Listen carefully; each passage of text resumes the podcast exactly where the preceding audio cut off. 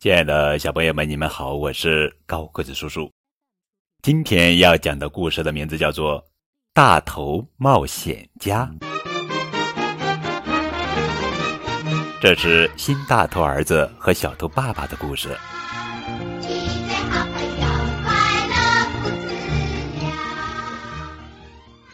宁静的夏夜，小头爸爸给大头儿子讲起了天狗的传说。天狗没有吃掉月亮，只是把它当成珍宝藏了起来。冒险家们都会去寻找那个月亮宝藏。哇，听起来好好玩！我也想当冒险家。大头儿子暗暗想到。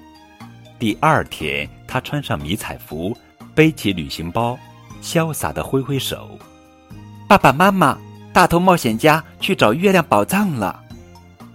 月亮宝藏就在附近。”大头儿子拿着指南针在树林里钻来钻去。啊，有吃的！他摘下一串野葡萄送到嘴边，一只大手按住了他。在野外，不是什么都能吃的。大头儿子抬头一看，小头爸爸，你怎么来了？小头爸爸丢掉野葡萄，你一个人在外面，我不放心。可我想一个人探险，你快回去吧。大头儿子只把他往外推。好吧，反正这里离家不远。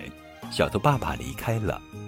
小头爸爸一走，大头儿子觉得整个树林都是自己的天下了。大恐龙，来吧！他变身成勇者，拿着木剑跟猛兽决一死战。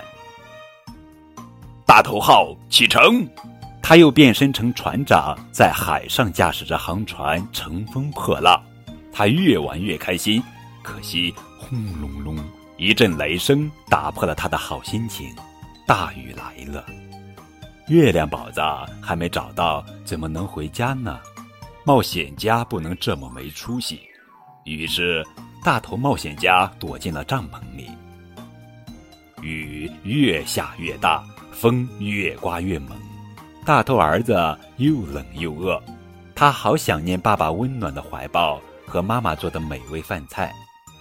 怎么办？好办法快蹦出来呀！他积极的想起了办法。围裙妈妈透过窗户望着院子里的帐篷，大头儿子怎么还不进来？别担心，看他来了。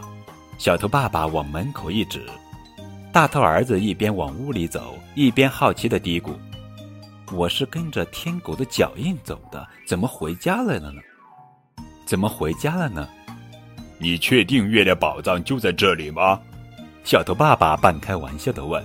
当然啦，大头儿子一手拉着妈妈的手，一手抱住爸爸的腿。